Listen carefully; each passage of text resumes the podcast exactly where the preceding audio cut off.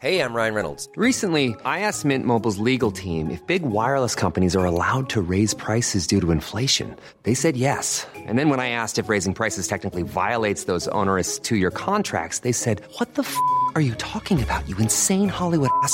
So to recap, we're cutting the price of Mint Unlimited from $30 a month to just $15 a month. Give it a try at mintmobile.com slash switch. $45 upfront for three months plus taxes and fees. Promo for new customers for limited time. Unlimited more than 40 gigabytes per month. Slows. Full terms at mintmobile.com.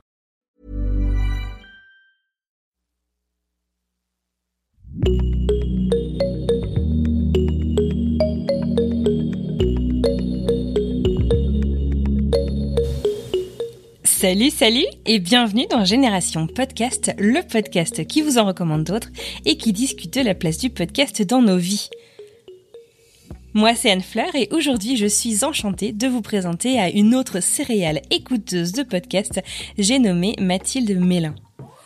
Responsable éditoriale de Slate Audio et journaliste spécialiste des podcasts chez Slate.fr, Mathilde nous dévoile l'histoire de son engouement pour ce média que j'affectionne tant, le podcast. Elle nous explique comment elle a créé un métier qui n'existait pas vraiment en France. Elle nous raconte à quoi ressemble la vie d'une critique de podcast et comment elle consomme ces derniers au quotidien. Allez, c'est parti, place à ma rencontre avec Mathilde. Bienvenue Mathilde dans Génération Podcast. Est-ce que tu pourrais commencer par euh, te présenter? Euh, je suis Mathilde Mélin, je suis journaliste euh, pour Slate.fr et je, en plus de ma casquette de journaliste, j'ai une autre casquette chez Slate. Je gère la plateforme Slate Audio qu'on a lancée en mars dernier, qui est une plateforme de recommandation de podcasts. Une super plateforme de recommandation de podcast, on va y revenir. Euh, tu dis que tu es journaliste et tu es journaliste dans le domaine du podcast. C'est euh, ton c'est un de tes sujets de prédilection, non? C'est mon sujet euh, principal qui est devenu unique avec le temps. Mais euh, pour l'instant, c'est mon sujet principal. Mais avant, j'ai aussi euh, traité d'autres sujets et peut-être que plus tard, j'en retraiterai d'autres. Mais là, je suis un peu monomaniaque. Je suis sur le podcast et en très grande majorité sur le podcast natif. Alors euh, justement, euh, tu as commencé dans l'audio, il me semble, par Radio France. Est-ce que je dis des bêtises? Je suis passée par Radio France quand j'étais en études de journalisme, où euh, mon école avait des partenariats avec plusieurs radios. Et donc, pendant que j'étais en Master 2, donc en dernière année, je faisais des, des week-ends de, de pige slash stage slash on sait pas trop pour, pour France Culture et aussi pour RTL, donc en dehors de Radio France. Est-ce que tu me dire d'où te vient euh, cet attrait pour euh, l'audio? Est-ce que à l'époque euh, c'était déjà un médium que tu affectionnais particulièrement? Oui, oui. euh, alors en fait, c'est venu à la base. Moi, mon médium, c'est le cinéma. Euh, j'ai fait cinq ans d'études de cinéma avant de faire des études Ouais. de journalisme. Je voulais être critique ciné.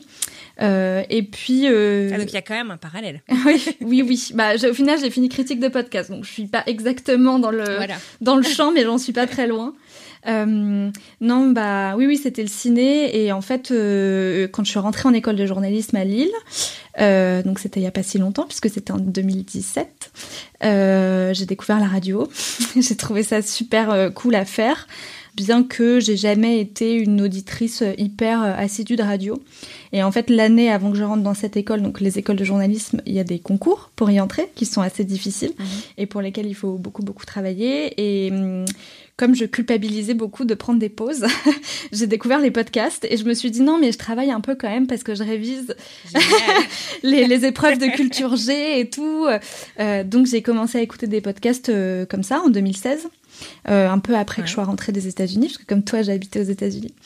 Et J'ai vu ça dans le Wisconsin. Ouais, ouais, à, à Milwaukee pendant, Très pendant bien, un an, c'était très cool. Et ouais, donc pendant cette année de prépa, en fait, euh, je culpabilisais de ne pas travailler 24 heures sur 24. Donc mes moments de détente, c'était des podcasts. Et après, une fois arrivée à l'école, on m'a fait faire de la radio, j'ai trouvé ça très cool. J'étais pas très bonne. Et comme j'aime pas trop faire des trucs où je suis pas très bonne parce que j'ai trop de respect pour les gens qui font ça bien, j'ai pas choisi euh, l'aspect radio en dernière année. J'ai choisi l'aspect euh, presse écrite, mais j'ai un peu louvoyé parce que j'ai réussi à m'incruster dans le groupe qui faisait des piges de radio le week-end. et je me disais comme ça, je me laisse un peu les portes ouvertes. Et puis après, il y a eu plein d'événements qui se sont enchaînés. Euh, euh, j'ai fait plein de stages euh, dans des web radios, dans des radios, et notamment euh, une à la web radio de Sérimania en 2018, où j'ai rencontré Mhm. Thibaut de Saint-Maurice, qui à ce moment-là était en train de Ah. monter le Paris Podcast Festival. D'accord, donc c'est comme ça que tu as participé à la première programmation du podcast. C'est ça, c'est ça. Euh, on s'est rencontrés quand j'étais en stage et avec Pierre Cérizier, ils avaient ce projet de festival et Thibaut, je l'ai rencontré en, en avril ou mai et en juillet, il m'a appelé en disant bah ça y est, c'est bon, on va lancer le festival, ça va être à l'automne, est-ce que tu veux en être? Et moi j'ai dit mais t'es sûre? Parce que moi je suis que étudiante en journalisme et il m'a dit non non mais on, a- on avait beaucoup discuté de podcasts et de ce qu'on écoutait tous les deux. Mhm. et il m'a dit non mais t'as un regard intéressant, on veut pas que ce soit un truc euh, de vieux et institutionnel, donc euh, rejoins l'équipe. Et à cause de Thibaut de Saint-Maurice, j'ai fini par faire du podcast euh, mon centre d'intérêt principal. D'accord, Ah bah, merci Thibaut. C'est ça, merci Thibaut. Mais je lui ai dit, je l'ai vu la semaine dernière, je lui ai dit tout ça c'est à cause de toi. Euh, alors, tu, tu me disais juste que tu as commencé à écouter les podcasts euh, pour euh, rentabiliser tes pauses, si je puis dire. Est-ce que tu te souviens de ce que tu écoutais à l'époque? Ouais, bah les- le, c'était vraiment au début, on était vraiment sur du Ondelat raconte, donc c'est pas du natif. Mais à l'époque, je connaissais même pas la différence entre natif et pas natif. Ouais. Euh, j'adorais Christophe Ondelat, j'adore les récits. J'ai toujours eu un truc pour les voix depuis que je suis gamine. Quand j'étais petite, euh, je voulais regarder tous les films avec Jean-Pierre Mariel parce que j'étais amoureuse de sa voix. Donc ouais, j'ai commencé avec Ondelat raconte et après c'est l'époque où il y a eu les premiers épisodes de La Poudre. Il y avait déjà un peu de transfert, etc. Donc un peu comme tout le monde, j'ai envie de te dire, je suis rentrée dans le natif par euh, transfert, la poudre, puis euh, les couilles sur la table. Et après, j'ai découvert d'autres trucs euh, un peu par hasard, des trucs qui étaient suggérés sur l'appli Apple Podcast que j'utilisais à l'époque. Et après, une fois que je suis rentrée la première année au Paris Podcast Festival, j'étais en stage et je, j'étais, je devais rameuter des podcasteurs pour qu'ils candidatent puisque le festival n'existait pas, donc ils connaissaient pas. Et donc là, je me suis mise à écouter mille trucs euh, pour un peu sélectionner qui j'allais approcher pour leur dire ah Ouais. Tu devrais tenter ta chance. Et là, c'était c'était fini quoi. J'ai mis j'ai mis le doigt dans le doigt dans l'engrenage. Ouais, t'es tombé dans la marmite. C'est ça, un peu tard, mais j'y suis tombée quand même. Est-ce que tu fais partie de ces gens-là, toi qui en écoutes euh, énormément des podcasts? Et si euh, euh, il y a des auditeurs et des auditrices qui te suivent pas sur Twitter, je les invite à aller euh, faire un tour du côté de tes stats euh, mensuelles qui sont absolument hallucinantes. Est-ce que tu arrives à écouter tout ça en vitesse x1 ou est-ce que tu fais partie des gens qui écoutent ça en accéléré? J'écoute pratiquement rien en accéléré. Parce que, sauf, je l'avoue, les podcasts de conversation qui durent deux heures, euh, je les écoute en 1.3, 1.4. Mais sinon, j'écoute rien en accéléré parce que, en fait, moi, mon travail, c'est de me mettre à la place de- d'un auditeur. Et j'estime que si je veux bien euh, conseiller un truc à quelqu'un, je dois l'écouter dans les mêmes conditions que lui. Donc j'écoute euh, dans le métro, en faisant mes courses, euh, en vitesse réelle, en étant parfois interrompue dans mon écoute et tout, ça fait partie du, de l'expérience. Si j'écoute que Ah, ouais. assise à mon bureau en train de prendre des notes, en fait, je suis très éloignée de, de ce que vont vivre les gens à qui je le recommande. Alors, je fais une toute petite digression. En fait, euh, balance vie privée, vie privée, vie pro. tu fais comment du coup? Puisque écouter des podcasts, ça fait partie de ta profession euh, maintenant euh, au quotidien, de tes attributions principales. Mais tu les écoutes en fait partout, sauf au travail. J'ai l'impression les podcasts. Comment tu fais pour garder un équilibre Alors j'en écoute aussi au travail. Juste avant qu'on s'appelle, j'étais en train d'en écouter. J'en écoute aussi au travail, mais oui, oui, j'en écoute beaucoup dans ma vie perso. Bah, de toute façon, je pense que pour tout le monde, la limite vie perso, vie pro a été un peu euh, floutée par ces deux années de pandémie où on a télétravaillé, etc. Ensuite, disons que euh, la vie a été très clémente avec moi puisque je vis avec quelqu'un qui travaille aussi dans le podcast, donc qui comprend euh, l'attrait et la passion et parfois même on, on en écoute euh, tous les deux. Donc ça c'est c'est plutôt cool. Et après, bah, ça fait partie de mes activités en fait. Euh, mon chéri il fait du vélo, bah moi j'écoute des podcasts. Chacun son, son truc et donc non non il me reproche jamais. Au contraire, euh, ça nous arrive très souvent de se dire euh, ah ce soir on va pas regarder une série, on va écouter un podcast et genre faire un puzzle pour s'occuper les mains en attendant. Mais on, on fait ça aussi ensemble. C'est devenu une activité euh, de couple Ouais. entre guillemets. C'est génial. Je connais peu de gens qui ont réussi à en faire un truc qu'on partage en fait. On partage beaucoup en post. Euh, a posteriori, mais, mais pas tant que ça. Enfin, en tout cas, j'ai pas l'impression. euh, Mm. En direct, c'est super chouette. En fait, au début, j'ai un peu, au début, j'ai un peu, on a un peu instauré ça euh, en voiture, en fait. dans, quand on faisait des Ah ouais. trajets en voiture, on, on branchait le téléphone et on écoutait un podcast. À la fin du trajet, on débriefait ce qu'on avait écouté et on s'est dit que c'était très cool et pourquoi pas le faire à la maison. Et après, on, on le fait sur certains podcasts. Genre euh, Cerno, euh, si je l'écoute sans lui, je pense qu'il me tue. Ah, c'est comme une série, quoi. Il, y a, Ouais. il y a un prochain épisode, euh, tu m'attends pour le prochain épisode. Ah oui, oui. une- bah, en fait, euh, parfois, je dois faire des retranscriptions pour le travail et il y a Cerno sur Slate Audio, donc je dois retranscrire le Ah bah début oui, de l'épisode et quand je lui dis Oh, il se passe ça au début du prochain épisode et qu'il l'a pas encore écouté, je, je me fais tuer clairement. Euh, alors justement, parlons-en de Slate. Donc euh, après euh, ces différentes expériences dont tu, tu m'as parlé, tu es rentré chez Télérama. C'est là en fait que tu as commencé ta critique de podcast ou t'en avais fait un petit peu chez West France en parallèle ou avant, je sais pas? C'était, ça arrivait un peu après. J'ai commencé par Télérama, où en fait je suis rentrée en stage, puis en ce qu'on appelle un CDD d'été, où en fait on est en, en CDD pour remplacer les collègues qui partent en vacances. Et donc j'ai passé trois mois là-bas. Au bout des trois mois, j'ai j'ai fini mon CDD, donc j'ai commencé à piger. Et comme je ne pouvais pas vivre que des piges à Télérama, j'ai cherché d'autres euh, médias euh, pour qui Mhm. je pourrais piger. Et j'avais très très envie quand même de de me spécialiser sur le podcast, de devenir ce qu'on appelle une rubricarde, en fait, comme il y a des gens qui sont euh, rubricards sur le sport ou les faits divers ou Ouais. l'économie. Moi, je voulais que ce soit le podcast. Sauf que ce travail n'existe pas en France. Ce que j'allais dire, t'as un, un, un job très unique. Bah, si, si on prend en compte euh, mes, mes consoeurs et anciennes collègues de Télérama qui sont trois rédactrices et quelques journalistes spécialisés, je pense aux journalistes de la lettre pro ou du pod, euh, je pense qu'on on doit être six ou sept en France à être spécialisés vraiment sur le podcast. Après, il y a d'autres journalistes qui en traitent, hein, euh, et très bien. Il y a Chloé Wattier du Figaro qui fait des très bons papiers, etc. Émilie Granger au Monde. Mais euh, oui, en fait, moi, c'était un peu ma crainte, c'est que je sortais d'école et je me suis dit, bon, euh, le travail que tu veux faire, il n'existe pas vraiment, sauf chez Télérama. Et si, si Télérama ne peut pas te garder, comment tu fais? Euh, Il faut se créer sa place. Donc, bah, j'ai prospecté un peu à Ouest France. Ça s'est bien passé. j'ai fait mes piges, etc. Et après, pendant un an, euh, j'ai beaucoup travaillé pour Télérama parce qu'en fait, j'étais en pige euh, tout le temps. Donc en pige, c'est-à-dire que tu vends euh, des, des idées de papier qui t'achètent Mhm. et des papiers qui t'achètent. Il se trouve qu'il y a eu plusieurs arrêts maladie ou congés un peu longs dans le service. Donc à chaque fois, c'est moi qui revenais pour, pour remplacer la personne en question. Donc ouais, j'ai fait un an et demi à Télérama. Euh, c'était une très très bonne école. Moi, j'étais, j'avais pas du tout la culture euh, Télérama. Je, enfin, j'ai pas de culture médiatique en fait. Je viens pas d'une famille. euh, C'est quoi la culture Télérama? Bah, c'est une culture euh, de gauche avec une, une certaine idée de ce qu'est la culture, un peu un peu élitiste en ce qui concerne le service radio et podcast, beaucoup de services publics. Il y, y, a une- il y a une culture Télérama en fait. Euh, C'est-à-dire que c'est plus facile de parler euh, d'une grande traversée de transculture sur Virginia Woolf que euh, d'un documentaire sur les gangbangs. Parce que euh, voilà, ça dépend aussi du lectorat, etc. Et moi, c'est une culture que j'avais pas du tout. J'avais même jamais lu Télérama avant d'y arriver. Quand on m'a dit tu vas mettre des thés, j'étais là, c'est-à-dire, c'est-à-dire des thés. Et je me rendais pas du tout compte du de l'impact que ça avait sur les gens en fait. Mhm. je, moi, j'ai fait ça. Sans trop savoir où je mettais les pieds, mais j'étais très heureuse. Mes collègues étaient très sympas. C'est une très bonne boîte et surtout j'ai appris à écrire court, ce qui n'était pas mon fort euh, en sortie d'école. Donc Ouais. euh, j'aimais beaucoup euh, Télérama, mais j'étais voilà un peu précaire en fait. euh, de, je passais de contrat en contrat, etc.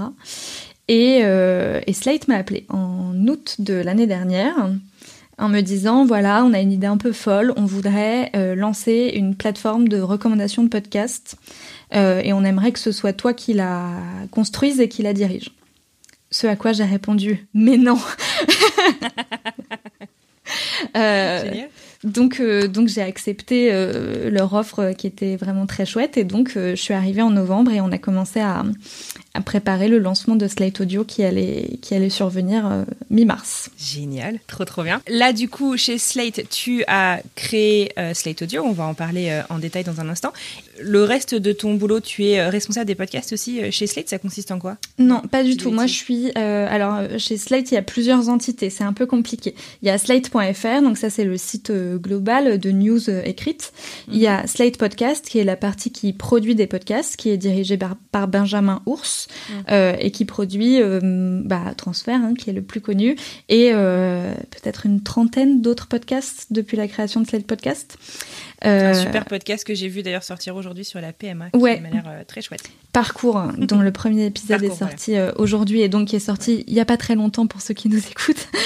Euh, et, euh, et non, non, ils ont fait plein de trucs très chouettes. Après, il y a aussi Cory qui est le site tech et il y a moi, donc Slate Audio, qui suit la plateforme de recommandation. Donc c'est tout un petit univers, mais euh, c'est pas du tout moi qui, qui gère la prod pour les podcasts. Il y a des gens qui font ça bien mieux que moi. Moi, juste, parfois, ils me demandent, bah, par exemple, à celui qui est sorti aujourd'hui, ils m'ont demandé de l'écouter avant et de me dire, euh, bah, qu'est-ce que t'en penses? Est-ce qu'on a laissé passer des trucs? Est-ce que le rythme est bon? Etc. Et à ce moment-là, moi, je leur fais des retours euh, en tant qu'auditrice, quoi. Mhm. Mais c'est le seul, euh, la seule influence que je peux avoir sur la production de podcasts chez Slate. Bon, c'est royal d'avoir une critique podcast maison. Ouais, c'est cool. Alors, parle-nous un peu de Slate Audio. En quoi ça consiste? Euh, euh, À qui ça s'adresse? Où est-ce qu'on peut trouver ça? Comment ça marche? Bref, dis-nous tout. Alors, Slate Audio, on peut le trouver euh, sur les internets. c'est un, un site, c'est pas une application. Euh, soit euh, vous tapez Slate Audio dans Google et vous allez finir par nous trouver, soit euh, euh, en passant par la home de slate.fr, en haut à gauche, il y a un petit onglet podcast et ça va vous emmener sur Slate Audio. Euh, donc Slate Audio, c'est un, c'est une plateforme d'écoute et de recommandation euh, sur laquelle il y a les podcasts produits par Slate et d'autres podcasts qu'on aime bien. Et quand je dis on, ça veut beaucoup dire je. et et, euh, et qu'on a envie de, de mettre en avant. En fait, euh, on s'est rendu compte, et je pense que tout le monde s'en rend compte, et c'est aussi pour ça que toi, tu fais Génération Podcast. Le truc qui est hyper galère, c'est de trouver des trucs à écouter. Euh, parce que Trouver des nouvelles choses aussi à écouter. De pas... On tombe vite en fait dans les mêmes Ouais. écoutes que tout le monde et c'est difficile, je trouve, de s'en extraire. Ouais, trouver des nouvelles choses et puis euh, des choses de qualité en fait, parce que des nouveaux trucs qui sortent, il y en a tous les jours. Et si une fois que t'es tombé dessus, ça veut pas dire que ça va te plaire ou que c'est bien, etc. Ouais. Mm. Bref, nous on a décidé de, de créer un endroit où notre promesse c'est tu vas pas tout trouver, mais ce que tu vas trouver c'est canon. Donc c'est de la curation de podcast, quoi. Ouais, c'est vraiment, c'est et écoute et curation parce qu'on voulait pas faire un site que de recommandations écrites et où après on disait aux gens bon bah débrouille-toi. Sur Apple. Exactement. Et ensuite, euh, on a imaginé euh, plusieurs profils à qui ça pourrait servir. Donc, euh, on a adapté la- les- le fonctionnement du site, ce qu'on appelle l'UX/UI, donc l'expérience utilisateur, à ces différents profils. Donc, on a un profil. Je suis Anne Fleur, je suis hyper fan de podcasts, je connais plein de trucs. euh, mais là, bon, j'ai un peu euh, écumé la liste de ce que j'avais à écouter. Je vais aller faire un tour sur Slate Audio et moi, je sais déjà ce que j'aime, je sais combien de temps j'ai, quel thème ou quel format m'intéresse. Et à ce moment-là, on a un, un moteur de recherche avec des filtres, donc de thèmes de format et de durée, euh, qui permet de faire du tri hyper rapidement. Si tu dis, moi, je veux écouter que des conversations sur le sexe qui durent moins de 20 minutes, hop, ça va enlever tout ce qui rentre pas dans, le, dans les critères. Donc euh, ça, c'est pour le profil euh, connaisseur. Euh, Et après, pour les gens qui connaissent moins, et notamment, il y a plein de gens qui écoutent des podcasts de Slate en grande majorité transfert, euh, qui arrivent sur Slate Audio et où on sait qu'ils n'ont pas l'usage, ils n'ont pas l'habitude d'écouter des podcasts. Euh, on fait des sélections thématiques. euh, plus ou moins en rapport avec l'actualité ou soit c'est genre euh, trois podcasts en ce moment sur le crime voilà très large et tu peux euh, aller piocher dans ces trois podcasts. Euh, sinon, euh, on a des playlists thématiques. euh, on va en sortir une cette semaine sur à quoi ça sert d'avoir des amis. Donc moi, j'aime bien les trucs sous forme de questions parce que je trouve que les podcasts, c'est un truc qui apporte des réponses en fait. Donc euh, j'aime bien tourner ça comme ça. Et on fait aussi des playlists qu'on fait faire par d'autres gens, donc les podcasteurs qui diffusent leurs podcasts chez nous. Parce que en fait, je suis pas la seule à avoir des goûts de podcast et, et je trouve ça cool que eux puissent aussi euh, euh, exprimer ce qu'ils aiment écouter, faire découvrir des trucs. Et puis parfois, ils font plein de liens que, que moi, j'avais pas vus. Et, et on est surpris. Parfois, il y a quelqu'un qui fait un podcast euh, hyper euh, humoristique et il, il, il ne propose que des podcasts hyper dark dans sa playlist. ou voilà, ça permet aussi de voir que un créateur de podcast, c'est avant tout un auditeur. Et c'est bien aussi de lui donner le, une plateforme pour exprimer le fait qu'il écoute des ça, trucs, quoi. C'est presque un peu comme un portrait chinois finalement. Dis-moi ce que t'écoutes, je te dirai ce qui tu es. C'est ça, mais j'ai une, Julie Marceline Pujol de Nude, elle me l'a fait euh, sous. Ah oui Enfin, parce que moi, je les laisse De- libres. Ah ouais Je leur dis juste, il me faut euh, entre 5 et 8 épisodes, deux podcasts qui sont diffusés sur Slate Audio et un texte de au moins 1500 signes. Et après, roule ma poule, tu Ah, fais génial. le format que tu veux. Moi, je suis. Trop bien. Voilà, tu, tu fais comme tu as envie. Bah, c'est super chouette. Et alors, du coup, est-ce que Slate Audio a rencontré son public? Comment ça se passe, euh, l'adoption de la plateforme? Ouais, ouais, ça marche bien. Euh, c'est beaucoup euh, tiré, en tout cas dans les 3-4 premiers mois, c'était beaucoup tiré par les hum, podcasts de Slate parce que en fait, euh, c'était pour ça que les gens venaient sur Slate Audio. Donc moi, c'était un peu Mhm. frustrant parce que je sélectionnais des podcasts externes et j'avais l'impression que en fait, euh, il y avait 5% des gens qui allaient les voir. Et là, ça y est, ça commence. Euh, je commence à avoir des jours où les podcasts les plus écoutés sur ma plateforme, c'est pas forcément des Slate.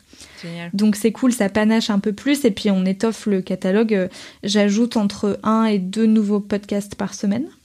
Et Ah ouais, quand je dis podcast, c'est programme et après il y a les épisodes qui sortent Mhm. Et, euh, et ou des playlists. Enfin voilà, on, on panache un peu. Mais euh, oui, oui, on commence à avoir du monde. Euh, on a fait un pic euh, la semaine dernière où on a fait euh, 100 000 sessions dans la journée, donc j'étais hyper contente. Incroyable, génial, vraiment. Euh, et après, il y a des journées où c'est beaucoup plus calme. Et alors, c'est très. C'est, j'ai découvert le monde merveilleux de Google Analytics Euh, et où ça, tu deviens fou parce que tu vois en temps réel euh, qui regarde quoi, euh, où est-ce qu'il Mm. habite, est-ce que c'est un homme, Et une femme. viennent. Et hum, tu, tu deviens vite fou. Donc j'essaye de, de limiter un peu et d'aller le voir quand j'ai vraiment besoin. Mais, Ouais. mais oui, oui, il y a, y a du monde. euh, On a dû. euh, alors j'ai plus les chiffres en tête depuis le lancement. Mais je sais qu'on on doit être à plus de 2 millions de pages vues là depuis, depuis Vraiment lancement. Et après en utilisateur, j'ai oublié, on doit être à un peu moins d'un million, je pense. D'accord. Mais c'est pas trop mal. Pour du podcast Bah ouais, et pour un truc qui, bien. qui est pas si vieux que ça, euh, c'est moi je suis contente en tout cas. Ouais, vous avez quoi, 6 mois là d'existence à peu près? On, on s'est lancé le 16 mars. Ouais, donc pile, Ouais. on est le 14 Mm. septembre. D'accord. Waouh. Euh, génial. Alors, euh, tu parles de curation. euh, je t'avais entendu en parler, je crois que c'était en atelier des médias sur RFI. C'est quoi pour toi un podcast qui fait. J'imagine qu'il te faut un effet waouh. Enfin, c'est quoi qui te fait dire faut absolument que je parle de cette. De, de, de cette elle dit non de la tête. Il faut absolument que je parle de ce podcast. Qu'est- Qu'est-ce qui te donne envie, en fait, de, de recommander un podcast plutôt qu'un autre? Euh, C'est quoi la recette de Mathilde? Alors, bah il y a plein de, il y a plein de critères. Alors, le cas idéal, c'est l'effet waouh. C'est le truc où tu l'écoutes et où je me dis oh là là, il faut absolument que je l'envoie euh, à quelqu'un de mon entourage. Euh, à un ou une amie, à mon copain, ma famille, où je me dis Oh, écoute ça parce que vraiment c'est top quoi. Et ça c'est un peu le c'est un peu le best case scénario, euh, le truc que j'aimerais que ça m'arrive toutes les semaines. Euh, En vrai ça m'arrive euh, peut-être une fois par mois dans les bons mois, mais ça bon, c'est évident que je vais en parler parce que à partir du moment où tu as envie de l'envoyer à quelqu'un d'autre, c'est il y a quelque chose. Mm. Après, euh, le niveau un tout petit peu en dessous, c'est j'ai été surprise. Euh, du, du bon côté du, du terme. Je m'attendais pas à ça, la façon dont c'est raconté m'a surprise, le thème, euh, j'y connais rien et j'ai la sensation que il y a plein de gens comme moi qui connaissent rien et qui vont vraiment pouvoir euh, apprendre un truc ou se divertir avec ça. La surprise, c'est toujours euh, efficace et important parce que si c'est pour recommander des trucs que les gens ont déjà entendus ou, ou en fait euh, ils l'ont vu en film et là c'est juste la version podcast, je vois pas la plus-value que je vais avoir en tant que curatrice dans, ce, Mhm. dans cette configuration-là. Et après, il y a le, troisième scénario où moi, c'est pas ma cam, mais je, reconnais la qualité du travail et euh, je pense que ça mérite d'être mis en avant parce que euh, ça sort de l'ordinaire, parce que c'est euh, des producteurs indépendants qui ont aussi besoin d'un coup de pouce pour qu'on découvre leur contenu. Et j'essaye d'adapter un peu mes critères. Je sais que je peux pas demander la même qualité de production à France Culture qui a un gros budget et à euh, Antoine Bonnet euh, qui a fait Fluctuat Nekmergitour euh, tout seul. Même si son docu est absolument génial, il l'a fait tout seul. Donc il faut aussi prendre ça en compte Bien sûr. dans l'écoute. En tout cas, Ouais. l'auditeur, c'est pas son boulot de le prendre en compte. Moi, c'est le mien. Dans, mon, Ouais. dans mes critères de sélection. Ouais, super, mais je te remercie. Alors, tu, euh, le mot euh, quand on l'utilise comme un verbe, ça peut paraître très péjoratif, mais tu critiques, euh, mais très constructive. Euh, mais tu crées aussi. Alors, t'es passé derrière le micro pas euh, pas 1500 fois, mais en faisant des petites recherches, j'ai retrouvé un documentaire que tu avais euh, créé pour Programme B, changer les règles du jeu, qui a été publié euh, en mars 2019. Le jour de la mort d'Agnès Varda. C'était un, un, Ah un désastre dans ma vie. J'ai eu des mixed feelings ce jour-là, quoi. J'étais très contente de sortir ce truc et très très triste qu'Agnès Varda soit, soit décédée. Ah bah ouais, tu m'étonnes. Mais est-ce que tu veux parler un peu de quoi parlait euh, le Ouais. ce, ce, ce documentaire? Parce que je crois qu'en plus c'est un c'est un sujet euh, euh, l'inégalité en général qui te tient assez à cœur. Oui, alors en fait, l'histoire de. Donc, c'est un épisode de Programme B qui, qui était le podcast quotidien de Binge Audio et qui va un petit peu changer de format maintenant. À l'époque, ça devait être la deuxième saison de Programme B. Tous les vendredis, il faisait faire l'épisode euh, par euh, quelqu'un d'extérieur, enfin, pas par Thomas Rozek. Euh, une pige, voilà, exactement. Moi, donc, je traînais déjà un petit peu dans ce milieu du podcast et tout. J'avais rencontré Thomas, je l'avais invité dans mon école, et il me dit ah, tu sais, euh, j'étais à l'école à Lille, et il me dit ah, à Lille, je sais pas si t'as vu, euh, à la fac, ils vont distribuer des des protections euh, périodiques euh, gratuitement aux étudiantes et tout. Euh, ça te dirait pas de faire un truc là-dessus? Et je dis bah bien sûr que si. Et du coup, j'ai fait un peu des recherches et tout, et c'est vrai que bon, les inégalités sociales de genre, c'est un sujet qui, m'intéresse beaucoup. Et là, la précarité menstruelle, je trouvais ça intéressant. Donc la précarité menstruelle, c'est le sujet du, du documentaire, et c'est euh, quand euh, le fait de devoir payer des protections périodiques euh, pour ses règles quand on est euh, une femme cisgenre ou un homme transgenre coûte très cher et et ne voilà, pèse sur le budget et qu'en fait il y, a, il y a des inégalités autour des règles quoi Mhm. qui est un sujet assez peu traité enfin maintenant beaucoup plus Surtout mais en 2019. euh, ouais. Ouais, maintenant beaucoup plus, mais, euh, mais c'est vrai qu'à l'époque, euh, un peu moins. À l'époque, j'ai l'impression d'avoir 250 ans. et donc, bref. Non mais dans le monde du podcast, il s'en est passé des choses. C'est ça. Euh, et donc, j'ai fait ce documentaire pour Programme B en serrant un peu des fesses, pour pas te mentir, parce que c'est pas mon métier de faire du son et. Et voilà, j'avais jamais fait ça, et faire du long, et faire des interviews, et j'avais un peu peur et tout. Euh, J'étais très heureuse de le faire, je pense qu'il est intéressant. Après, si je le faisais aujourd'hui, j'espère que je le ferais un peu mieux. Mais euh, voilà, j'étais étudiante et c'était un peu mon premier, euh, mon premier podcast. Non mais c'est un très chouette sujet du coup que j'ai j'ai écouté ce matin, tu vois, avant qu'on avant qu'on se parle. Euh, et justement d'ailleurs, euh, j'ai l'impression que le podcast français est très majoritairement très engagé en fait sur des euh, grands thèmes euh, de société. C'est c'est nul comme question parce que je, te dis. Non, non, mais c'est une question. Enfin, tu sais, il y a, un peu des questions qui reviennent euh, souvent. Est-ce que pourquoi le podcast est le média de l'intime? Est-ce que le podcast est de gauche? Euh, Pourquoi le podcast est un média engagé et tout Euh, Ce à quoi je me suis préparé des petites réponses toutes faites. voilà. Mais Euh, moi je veux pas la réponse de tout le monde. non, non, mais le pod- enfin, moi en fait, j'aime pas les questions qui disent le podcast. Euh, Ouais. Parce que en fait, Ah, Le podcast francophone, tu vois, parce que moi je trouve déjà qu'aux États-Unis, Ouais, on n'est mais- pas du tout sur le même. Euh, Regarde oui, le podcast québécois, ça n'a rien à voir. On est sur beaucoup plus de storytelling et d'enquête euh, qu'en France. Euh, plus américain. Le podcast belge, on est beaucoup plus sur la fiction. euh, Il y a des tendances un peu différentes. Et après, le podcast en France, euh, il y a des podcasts. Enfin, surtout maintenant que tous les médias se sont mis à produire des podcasts. euh, euh, il y a énormément de même de podcasts de Bren. Enfin, le paysage est tellement large Mm. en fait T'as raison. que c'est difficile de faire une généralité. Après, quand on me pose fait. cette question, je sais très bien de quoi on parle. Et en effet, si tu prends les lignes éditoriales des gros studios, euh, Slate Podcast, Louis Media, euh, Nouvelles Écoutes, Binge Audio, clairement, ça défend euh, des idées progressistes, de gauche, militantes, féministes. ça, oui. Mais ça, c'est une portion du Ouais. paysage du podcast, d'après moi. de le redire. Je te remercie. Dis-moi, Mathilde, justement, tu me donnes euh, une petite euh, ouverture sur euh, le Brain Content, le podcast de Marc. Est-ce que euh, Slate Audio a déjà recommandé des podcasts de Marc? Oui. Alors déjà sur Slate Audio, il y a les podcasts de marque produits par Slate, mais ça, ça n'est pas de mon fait parce que en fait, ça fait partie des podcasts produits par Slate, donc c'est normal qu'ils y soient. Et moi, j'en ai recommandé alors un qui était produit qui s'appelle Renaître ici, qui est fait pour la région Auvergne-Rhône-Alpes. Enfin pour Auvergne-Rhône-Alpes Tourisme.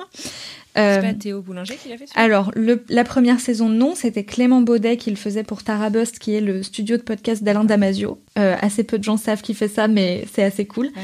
Qui, qui, est très proche de Faune Radio et tout, qui fait beaucoup d'audio naturalisme, etc. Euh, c'est des petites balades dans des paysages d'Auvergne-Rhône-Alpes. Et là, la saison 2 vient de commencer, euh, qui a été récupérée par Louis Créative, qui est le, la partie brand de Louis Média. Et mhm. c'est fait, en effet, réalisé par Théo Boulanger et euh, incarné par euh, Ilham Mad, que, que tu as reçu. Ah, chouette. D'accord. Non, je l'ai pas reçu. J'ai reçu Mary. Oui. Mais pas, mais pas Ah non, par Mary Royer, pardon, je te dis une bêtise. C'est moi qui, qui ai ah, dit n'importe okay. quoi. Non, c'est Mary qui l'incarne. Alors, je me pose quelques questions moi, sur euh, le podcast de Marc. C'est un peu mes, mes, mon grand questionnement euh, du moment. Est-ce que c'est euh, une pure coïncidence euh, qu'il y ait que très peu de podcasts de marque qui soient recommandés dans Slate Audio euh, Ou est-ce que c'est, euh, je sais pas, euh, une approche plus particulière, je sais pas, peut-être pas déontologique, mais est-ce que voilà, c'est un choix en fait assumé? Bah, il y a plusieurs, il y a plusieurs facteurs qui font qu'il y en a peu. Le premier, c'est que Slate produit des podcasts de marque et que donc si moi je me mets à recommander tous les podcasts de marque des autres, Slate va perdre sa plus-value de ce qu'on vous vend, c'est pas seulement le podcast, c'est mmh. le fait d'être mis en avant sur la plateforme. Donc ça, c'est du côté Slate. Voilà pourquoi ils étaient pas très chauds. Euh, après, on en a discuté hein, beaucoup et j'ai dit bah ouais, mais moi si je tombe sur un truc super, euh, je vois pas euh, pourquoi je pourrais pas le mettre. Ce à quoi ils m'ont dit, si vraiment tu tombes sur un truc super, tu peux le mettre. Le fait est que s'il y en a moins, c'est aussi parce que j'en écoute assez peu. Parce que en fait, il y a déjà tellement de choses hors brand que euh, je, je, peine déjà à trouver le temps d'écouter tout ce que je veux. Euh, ouais. Donc je, je, me facilite un peu la tâche en n'explorant pas trop ce domaine-là. D'accord. Mais, euh, mais voilà, quand je tombe sur un truc très bien, j'ai aucun problème à le recommander. Autant je pense que je ferais pas forcément un papier dessus. Euh, mmh. parce que euh, c'est vraiment faire de la pub à la marque et en tant que journaliste ça peut être compliqué et tout. Autant le mettre à disposition sur une plateforme en disant le podcast est cool sans euh, le saucer sur 4500 signes, ça me dérangerait moins je pense. Très bien. Alors, je sais que tu as Slate Audio. Slate Audio, puisque c'est de la curation par définition, on sait, il n'y a pas tout. Qu'est-ce que tu utilises, toi, comme application pour écouter des podcasts? Pocket Cast, c'est euh, mon, mon, mon, petit, mon petit cœur à moi. J'aime tellement cette application, je trouve qu'elle est hyper bien. En fait, c'est une application qui est parfaite si tu n'as pas besoin qu'on fasse de la curation pour toi. Et en fait, comme moi, c'est mon travail d'en faire mmh. et que j'ai pas besoin qu'on en fasse pour moi, ça me convient très bien. Après, pour mmh. quelqu'un qui est plus débutant, entre guillemets, peut-être qu'une plateforme est plus adaptée, tu vois. Tu as commencé, toi, tu disais par euh, Apple, comme euh, beaucoup de, beaucoup de gens. Est-ce que tu enfin, est-ce que tu as eu euh, un switch et te dire, oh bah, Enfin, pourquoi est-ce qu'on change d'application comme ça d'écoute? Pour une raison hyper simple et pragmatique que mon téléphone était trop vieux et que euh, Apple Podcast euh, ne marchait qu'une fois sur deux euh, et j'arrivais pas à faire les mises à jour. Et du coup, j'ai cherché une autre application, donc j'ai un peu cherché sur internet. J'ai trouvé euh, Pocketcast et elle me convenait tellement bien que j'ai eu un peu de mal à revenir sur Apple par la suite. Euh, où bah voilà, une fois que tu as pris des habitudes, c'est comme quand tu as un navigateur web, quand tu aimes bien être sur Chrome, bien quand tu passes sur Safari, euh, ça t'emmerde un peu quoi. Question du coup, euh, t'écoutes combien là de podcasts par semaine? Est-ce que ça se compte en nombre d'heures en... Est-ce que tu, une fois que tu t'as trouvé ta pépite de la semaine, tu t'arrêtes? Enfin, tu vois, comment, comment ça se passe? Ça ne s'arrête jamais, Anne-Fleur. non, si je commence à mettre des limites, de type euh, en vacances, je n'écoute pas de podcast. Ouais, euh, pas trop, ça va? Eh ben non, je pensais que oui, mais en fait euh, j'ai lu des bouquins et c'est très cool aussi. Ouais. euh, donc j'écoute combien? Bah écoute, j'ai mon fameux euh, petit carnet sur lequel je note tout ce que j'écoute. Un carnet, ça me dure 6-7 mois à peu près. Et ouais. là, bah, en août, j'ai pas. Du coup, j'étais en vacances, donc je n'ai écouté que 34 heures. Euh, en juillet 82, en juin 136, en mai 68, en avril 96. Tu vois, c'est wow. hyper euh, fluctuant euh, selon les mois, selon si quelqu'un a la bonne idée de sortir une série de 10 heures hyper intéressante ou pas. Ça dépend. J'ai pas de, j'ai pas de, de, de but mm -hmm. à atteindre en fait. J'écoute ce que j'ai envie d'écouter quand j'ai envie de l'écouter. D'accord. Et donc, si on te voit en, en train d'écouter un podcast, il faut pas avoir peur de t'interrompre, Pas du puisque tout. ça fait partie de l'expérience utilisateur. Mais oui, oui, non, vraiment, je, je, j'ai aucun problème avec ça. C'est pas comme quelqu'un qui livre, qui fait que de te regarder, genre, vas-y, arrête de me parler. Non, non, après, il y a juste, il y a quelques trucs où, euh, si, euh, j'en sais rien, je suis en voiture et j'arrive là où je dois aller euh, cinq minutes avant la fin de l'épisode, bon, je vais le terminer avant de, avant de sortir de ma voiture. Mais sinon, non, non, j'ai pas de, je suis pas en mode dans ma bulle du tout. Alors, mais écoute, est-ce qu'on peut faire une petite plongée, euh, j'allais dire dans ton appli de podcast ou dans ton petit carnet, du coup euh, T'écoutais quoi là? Tu m'as dit que t'écoutais un podcast juste avant euh, qu'on s'appelle. C'est quoi le dernier podcast que t'as écouté? Alors, le tout dernier, c'est le premier épisode de- d'Injustice, la saison qui sort demain, la nouvelle saison du podcast de Louis Média, euh, qui traite de. Alors, comment ne pas. Bon, de toute façon, ça sera sorti quand, quand, tu diffuseras l'épisode. Ça parle de têtes de phoques coupées et de, de décapitation d'animaux marins. C'est fait par Camille Maestracci. Et voilà, c'était le, dernier truc que j'ai écouté avant de te parler. Et il y a cinq épisodes en tout. Là, j'ai écouté que le premier pour l'instant. Et alors, ça t'a plu? Ça m'a plu. Oui, bah Camille, elle travaille bien. Euh, Louis Média, elles font du bon boulot. Euh, La musique, elle est très chouette et tout. J'ai eu un petit peu de mal avec le- le- l'écriture de l'épisode. J'arrivais pas trop à, à accrocher les wagons à certains moments, mais je pense que c'est un, pro, enfin, c'est un prologue aussi. Donc, euh, moi, je me suis hum, imposé des règles. Je critique rien tant que j'ai pas écouté trois épisodes. Ah, super. Sauf euh, si c'est un unitaire, évidemment, mais euh, je j'attends toujours le troisième parce que le premier, c'est le pilote. Donc, soit il est un peu casse-gueule et t'as pas encore trouvé ton rythme, soit t'as tout mis.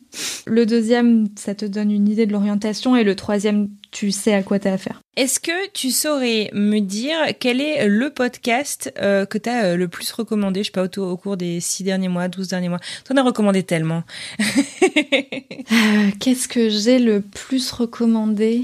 Genre là, si tu devais m'en recommander un, par exemple. Bah, je te dirais Jardin d'hiver de Théo Boulanger. Et je sais que ça tombe mal puisque tu, tu viens de l'inviter. Je, je viens de l'écouter, euh, je viens de l'écouter parce que je vais l'intégrer sur Slate Audio. Bah, je l'ai intégré aujourd'hui, là. Euh, et donc, j'ai tout réécouté pour faire une petite critique avant la publication. Et en fait, même, euh, ce sera celui-là parce que c'est le seul qui m'a fait pleurer. Ouais. Il y a notamment un épisode qui s'appelle Tu voudras vivre. Hydratez-vous bien avant de l'écouter. Parce que celui-là, il tire un peu sur la corde sensible. Il y a des gens que ça peut ne pas intéresser, mais je pense que personne ne peut y être insensible. Est-ce que euh, tu pourrais euh, me parler euh, de ton podcast préféré du moment que t'écoutes euh, systématiquement à chaque fois qu'il y a un nouvel épisode qui sort? Euh, Alors, il y en a plusieurs. Euh, Le premier, c'est pas un podcast natif, c'est une émission de radio. C'est Pop Co de Rebecca Manzoni sur France Inter.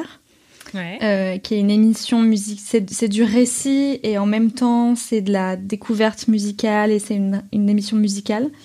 C'est euh, assez incroyable. Elle, elle te fait ça. Moi je l'ai vue en studio enregistré. Elle se reprend euh, deux fois sur une heure.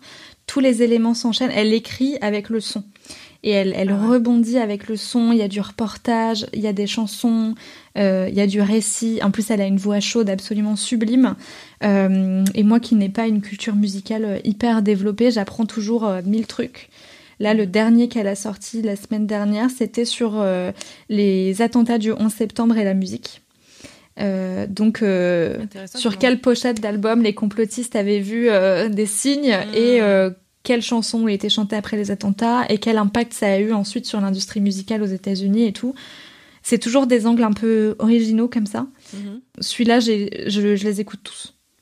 Euh, après, c'est plutôt facile. Il y en a un par semaine, ça dure une heure. euh, C'est le samedi midi en faisant à manger. euh, ça, c'est. Là, t'as ta petite routine. Ouais, C'est ouais, bon, celui-là, j'ai ma petite ouais. routine.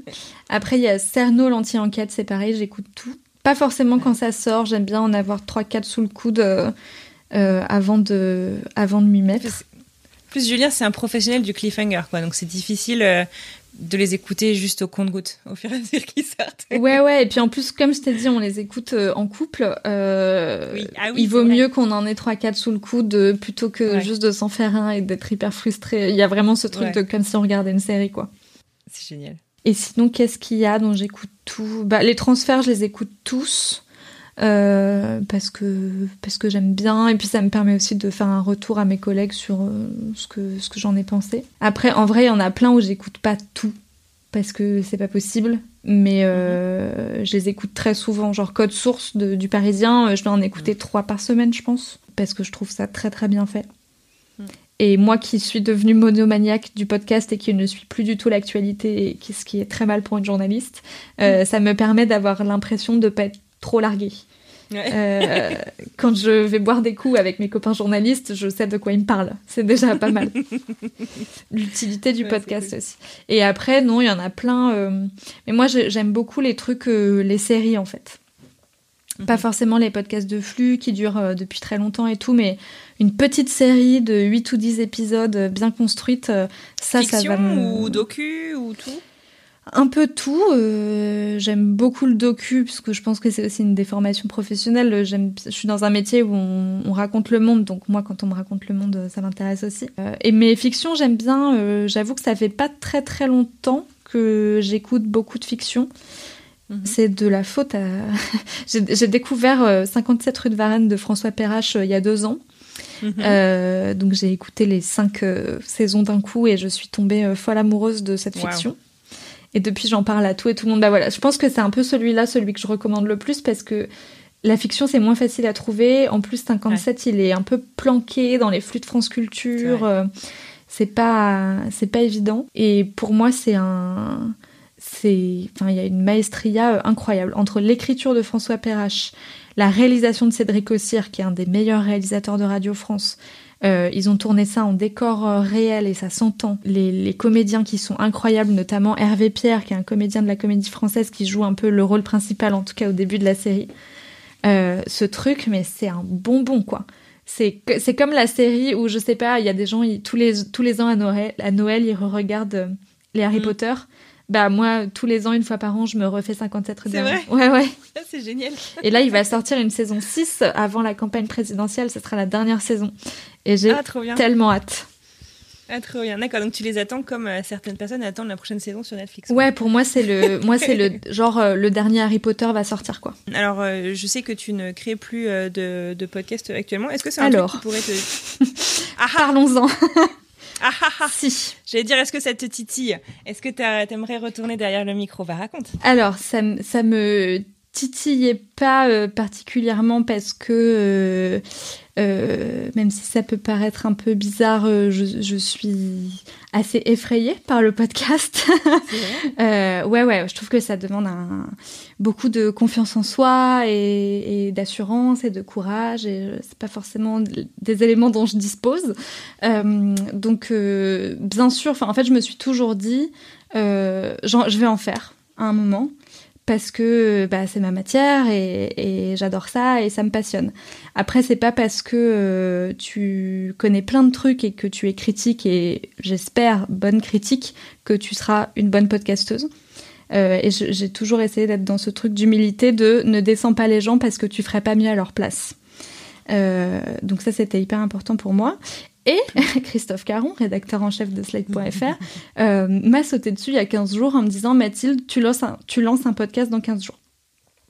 Ah, Donc maintenant, c'est-à-dire, donc ça va, normalement, on va le lancer euh, ce week-end.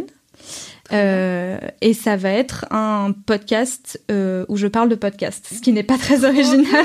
Mais c'est trop cool. Mais oui, mais en même temps, il y a eu France Inter là qui a lancé euh, Ouais. l'émission du vendredi de Pop Pop Pop sur les podcasts. C'est bien qu'il y, en ait d'autres qui se qui se lancent là-dessus. Ouais, ouais, et, et je pense que je vais pas, je vais pas faire comme toi parce que je pense que j'ai pas l'endurance pour faire autant que toi euh, et que tu fais déjà ça très bien. Euh, moi, je veux faire euh, une reco par semaine et avec une petite interview de la personne qui, qui a fait le podcast en question parce que euh, je trouve ça toujours plus intéressant de d'écouter ou de lire ou de voir une œuvre en ayant un peu une idée de qui est derrière.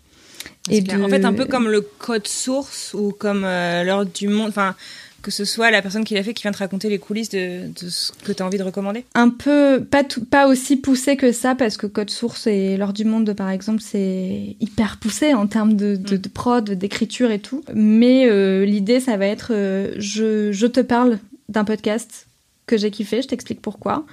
Et ensuite euh, il y a quand même deux trois questions qui me taraudent à propos de ce podcast et je vais aller les poser à la personne qui pourra me répondre. Ah, trop chouette. Ah, c'est trop bien. J'ai hâte d'écouter ça. Moi, j'ai arrêté de faire les recommandations en podcast. Ouais, j'ai vu, mais j'ai écouté ton épisode de bilan là, euh, et j'ai trouvé ça hyper bien. Déjà, je me suis dit, mais tu m'étonnes que j'arrivais pas à suivre le rythme de tout ce qu'elle sortait parce que t'es une folle furieuse. Euh, et ensuite, euh, je trouve ça hyper cool. En fait quand on me dit ouais moi mon boulot ou ma passion ou ce que je fais c'est de d'écouter des podcasts et de les recommander tout le monde se dit ah mais c'est super t'as trop de la chance et tout. C'est du taf euh, et vraiment il y a des moments où euh, ta santé mentale en prend un peu un coup et où euh, t'oses pas te plaindre parce que t'es pas à la mine mais d'un autre côté euh, tu, tu dors pas la nuit quoi donc euh, ça peut être aussi très fatigant c'est pas parce qu'on fait un métier autour de la culture ou qu'on a un podcast autour de la culture ou du podcast que c'est chouette, c'est les vacances et, et c'est trop bien d'écouter des podcasts tous les jours. Donc j'ai trouvé ça hyper cool. Merci. Enfin, moi, je sais que ça m'a énormément déculpabilisé de t'écouter. Où je me suis Ah, dit, c'est genre, cool. ok, je suis pas la seule à avoir besoin de lever le pied un petit peu. Ouais.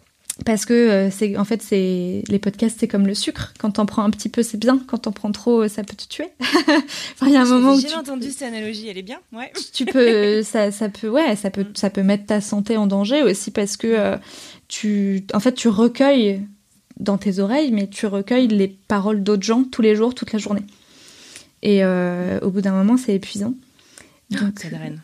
ouais ouais ça draine beaucoup d'énergie puis en plus dans le podcast il y a beaucoup de sujets hyper forts avec des témoignages de dingue et tout Mm. et ensuite tu cogites ça tourne dans ta tête t'y penses enfin moi il y a des trucs que j'ai écoutés il y a deux ans j'y pense encore euh, toutes les semaines quoi c'est Moi, il y a des transferts qui m'ont marqué à vie. par Ouais, exemple. moi aussi. Moi, il y a un transfert en particulier euh, euh, qui s'appelle euh, Un dimanche matin, euh, que je, je vous laisserai écouter avec un gros trigger warning euh, auparavant. Euh, mais celui-là, il reste avec moi, ouais. Il, y a des récits qui marquent vraiment beaucoup et en plus, moi, comme j'essaye de dans mes papiers, parce que je fais des, un papier par semaine, là, je vais faire en plus un podcast par semaine, donc je dois écouter beaucoup, beaucoup, beaucoup pour euh, aller sélectionner ce que j'estime être intéressant. Il y a la masse et il y a aussi euh, le fait que j'essaye de relier ça un peu à l'actu, soit à l'actu du monde, soit à l'actu du podcast.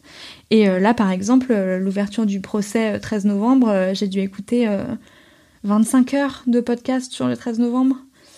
Donc au bout d'un moment, c'est un peu lourd, quoi.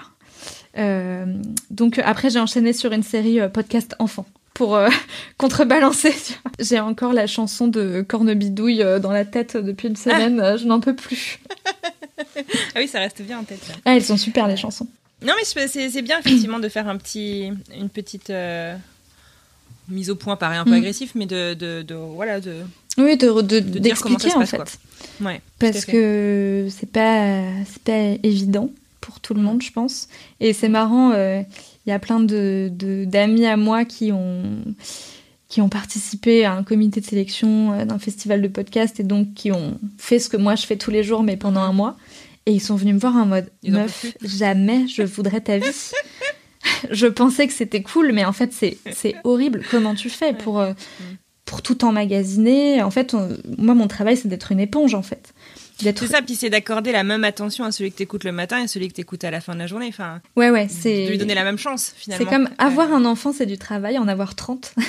Quand Ouais, on est maîtresse d'école, c'est beaucoup, beaucoup de travail et c'est un métier. Ouais, voilà. Moi, c'est pareil. Exactement. Écouter un podcast, c'est cool et en écouter 30, c'est un métier. Eh ben c'est chouette. Et alors justement, euh, comment est-ce que tu trouves euh, des podcasts euh, à, à écouter? Puisque Pocket Cast ne te fait pas de curation et que c'est toi qui fais la curation de Slate Audio, comment est-ce que t'en trouves de nouveau C'est hyper diversifié. Euh, la première source, c'est qu'on m'en envoie. J'ai, comme je disais tout à l'heure, on est tellement peu de journalistes à hum, couvrir le podcast qu'on est hyper identifié et on se fait bombarder de communiqués de presse euh, tous les jours. Aujourd'hui, j'en ai, j'ai dû en recevoir euh, 4 ou 5, tu vois. Première source, ma boîte mail euh, pro. Deuxième source, euh, le Twitter. Je passe ma vie sur Twitter. Je suis plein de comptes, soit de curateurs comme Thomas dont tu as parlé, euh, Zoopods. Je regarde un peu euh, ce qu'il y a. Euh, mais je suis aussi plein de gens qui écoutent des podcasts et qui sont pas du tout dans ce milieu-là et qui de temps en Mhm. temps tweetent en disant ah, j'ai écouté ça, c'est super. Je me dis tiens ça, je l'ai pas vu passer. Et ensuite, euh, parfois c'est un peu par hasard, je me balade sur un truc qui m'emmène sur un autre truc, qui m'emmène Mm. encore sur un autre truc, et, et je finis par découvrir des trucs. Et il y a aussi euh, plein de gens qui m'envoient des DM euh, Twitter, soit pour me parler de leur podcast, soit ce que j'adore pour me parler d'un podcast qu'ils ont écouté. Ça, c'est cool. Euh, et ça c'est très cool et j'encourage vraiment. Recommande euh, que ce qu'on aime vraiment. Ouais, j'encourage vraiment tous les gens qui écoutent des podcasts, non pas à me les envoyer à moi, mais à les envoyer à des proches ou à des gens autour d'eux parce que c'est aussi ça qui fait le charme de ce média, c'est qu'on on se refile le truc un peu euh, entre nous, sous le manteau, et un jour il est hyper connu et tu peux dire non mais moi je l'avais écouté avant que ce soit connu. C'est vrai, hein. Et c'est cool, et c'est aussi pour ça que j'aime bien ce que je fais avec Slate Audio, c'est que d'un côté j'ai la plateforme qui me permet de, de faire découvrir des trucs, euh, j'ai la force du média derrière moi, et d'un autre côté c'est hyper artisanal quoi. Quand je trouve un truc, je- j'essaye aussi de- d'aller chercher des trucs hyper vieux qui sont finis depuis, enfin hyper vieux dans le podcast attention, hein, mais d'aller chercher des trucs qui sont terminés depuis 2, 3 à 4 Ouais. ans, euh, parce que je me dis aussi qu'il y a plein de gens qui écoutent des podcasts depuis euh, Mais 3 c'est ça. mois, 6 mois, 1 an, et qui Le Jardin d'hiver, c'est le cas. Ouais, voilà, Jardin d'hiver, 2019. il a pas publié depuis 2019. euh, euh, J'en ai 1000 degrés, c'était 2018, tu vois. Enfin, j'essaye Ah ouais de- ouais. J'essaye d'aller chercher des trucs aussi, euh, voilà, qu'on a loupé en fait. Et moi-même, il y a plein de trucs qui sont sortis en 2015 et que j'ai pas écouté parce que je connaissais pas. Donc ça, c'est cool aussi, je peux aller redécouvrir des trucs. C'est trop cool. Et est-ce que Slate Audio un jour fera de l'anglophone euh, un peu Puisque Slate, c'est un média euh, international? Alors, Slate.fr, c'est un espèce de, de petit cousin de Slate.com, mais c'est pas. euh, C'est pas une filiale. C'est pas une filiale. Donc, il y a des partenariats entre les deux et les lignes éditoriales sont très proches et tout, mais c'est pas la même boîte. Donc, par cet angle-là, non. Et en fait, je pense que je vais pas faire de recommandations anglophones parce que j'ai déjà tellement de choses à écouter avec le francophone que déjà j'essaye de bien faire mon travail sur le francophone Mhm. et c'est beaucoup de taf. Donc, euh, si en plus on devait intégrer l'anglophone, ce serait ouf. Par contre, j'essaye vraiment d'aller chercher des contenus francophones, pas en France. J'ai des contenus suisses, belges, euh, québécois. Mhm. J'ai rien d'Afrique parce que pour l'instant je n'ai pas encore trouvé, mais je suis en discussion avec des radios africaines pour euh, choper des trucs. Trop Et bien. aussi parce que je me dis que les podcasts français, euh, les gros fans de podcasts, potentiellement ils les ont vus passer. Les Ouais. podcasts suisses ou québécois, pas forcément. Donc je vais aussi aller. Voilà, j'essaye de faire un catalogue où euh, euh, toi, tu vas pouvoir découvrir des choses et ma mère va pouvoir découvrir des choses. Ouais. Ce qui est pas évident, mais en même temps, ma mère, elle a aucune idée que euh, un aller pour la terre que j'ai sur Slate Audio, il est diffusé que sur Slate Audio et sur un audioblog Arte Radio que personne n'a jamais trouvé, tu vois. Euh, elle, elle s'en fout, elle va arriver dessus, elle va l'écouter, euh, ça va lui plaire ou non, euh, voilà. Mais moi, je sais. je sais que si tu vas sur Apple Ouais. Podcast, il y est pas et je suis contente. Euh, et ben écoute, en tout cas, tu la vends bien ta plateforme. Bah non, mais parce que je- je- j'y crois. Alors je J'y sais, crois, ouais, je sais pas trop euh, euh, qui l'utilise. Est-ce que ça va marcher? Est-ce que dans trois ans elle existera? Quelle forme elle aura et tout? J'en sais rien. Mhm. Mais c'est un peu ça qui rend ça excitant aussi. Excitant. Ouais, c'est le fait de de naviguer un peu à vue, mais en vrai, comme tout le monde dans le podcast, je pense que si quelqu'un te dit, je sais que ma boîte de podcast ou ma boîte qui parle de podcast, elle en sera là dans trois ans, il est très optimiste quand même. On n'en sait rien. Personne ne sait. Hmm. Donc, euh, Ouais. donc non, non, j'y crois à cette plateforme. En tout cas, euh, elle ressemble beaucoup à l'idée que je me fais de ce qu'est un bon podcast. Donc, j'ai pas l'impression de me trahir euh, quand je me balade dessus. Et déjà, c'est beaucoup. Tu vois, je me dis qu'il n'y a pas beaucoup de gens qui qui ont la chance de pas trop se trahir professionnellement et de pouvoir faire un truc euh, auquel ils croient. Euh, Après, on verra euh, quelle tournure ça prend pour la suite, mais en attendant, je suis assez contente de le faire. Eh ben c'est canon. Bravo en tout cas pour tout ce que tu fais. Euh, je prends beaucoup de plaisir euh, à lire tes papiers, à découvrir les podcasts sur Slate Audio. Je mettrai euh, les liens dans la description de cet épisode. Si tu as un petit mot de la fin, c'est pour maintenant. Écoutez des podcasts et surtout faites des podcasts. Euh, faites des trucs euh, qui vous font kiffer vous. Ne vous emmerdez pas trop à vous dire euh, si euh, les journalistes ne parlent pas de moi, c'est que je suis pas assez bien, ou si j'ai 200 écoutes, c'est que c'est pas bien. Faites-le pour vous, franchement. Et faites les choses euh, avec le ventre. Et quand c'est avec le ventre, il y a forcément des gens que ça va toucher. Et voilà. pareil, ne vous trahissez pas pour pour faire un podcast qui va marcher, faites un podcast qui vous ressemble et ça marchera. Et voilà, c'est terminé pour aujourd'hui. Un immense merci à Mathilde Mélin. J'ai passé un excellent moment en sa compagnie et j'espère sincèrement que vous aussi. Si vous souhaitez retrouver les recommandations dont Mathilde parle dans cet épisode, et je précise puisque son métier est donc de vous en recommander plein, vous retrouverez donc ces recommandations dans la description de cet épisode ainsi que sur les posts un peu partout sur les réseaux sociaux qui communiqueront autour de la sortie de cet épisode. Et puis, bien entendu, si vous souhaitez retrouver les recommandations de Mathilde au quotidien, je vous invite à la suivre sur Twitter, Mathilde Mélin, Mathilde sans H, attention. Et sinon, bien entendu, sur Slate Audio, slate.fr slash audio. Et puis, si vous reste encore un tout petit peu de temps et d'énergie, si cet épisode vous a vraiment plu, et eh ben, s'il vous plaît, partagez-le autour de vous avec un autre fan de podcast par exemple. Ça m'aide énormément à faire gagner en visibilité à mon travail.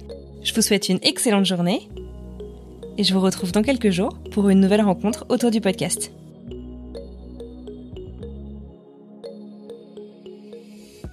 C'est le truc où tu l'écoutes et où je me dis putain, il faut absolument. Pardon, j'ai dit putain.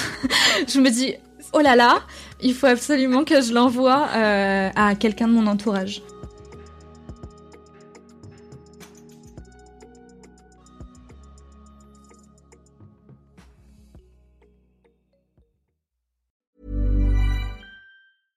Salut, c'est Alexis Buisson, je suis journaliste correspondant à New York pour plusieurs médias français et je travaille au sein de la rédaction de French Morning depuis 2007.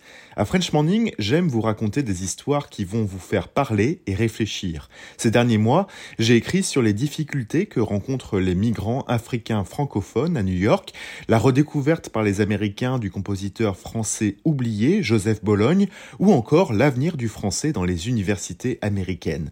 Si vous souhaitez mon travail ainsi que celui de mes collègues, rendez-vous sur frenchmorning.com pour vous abonner.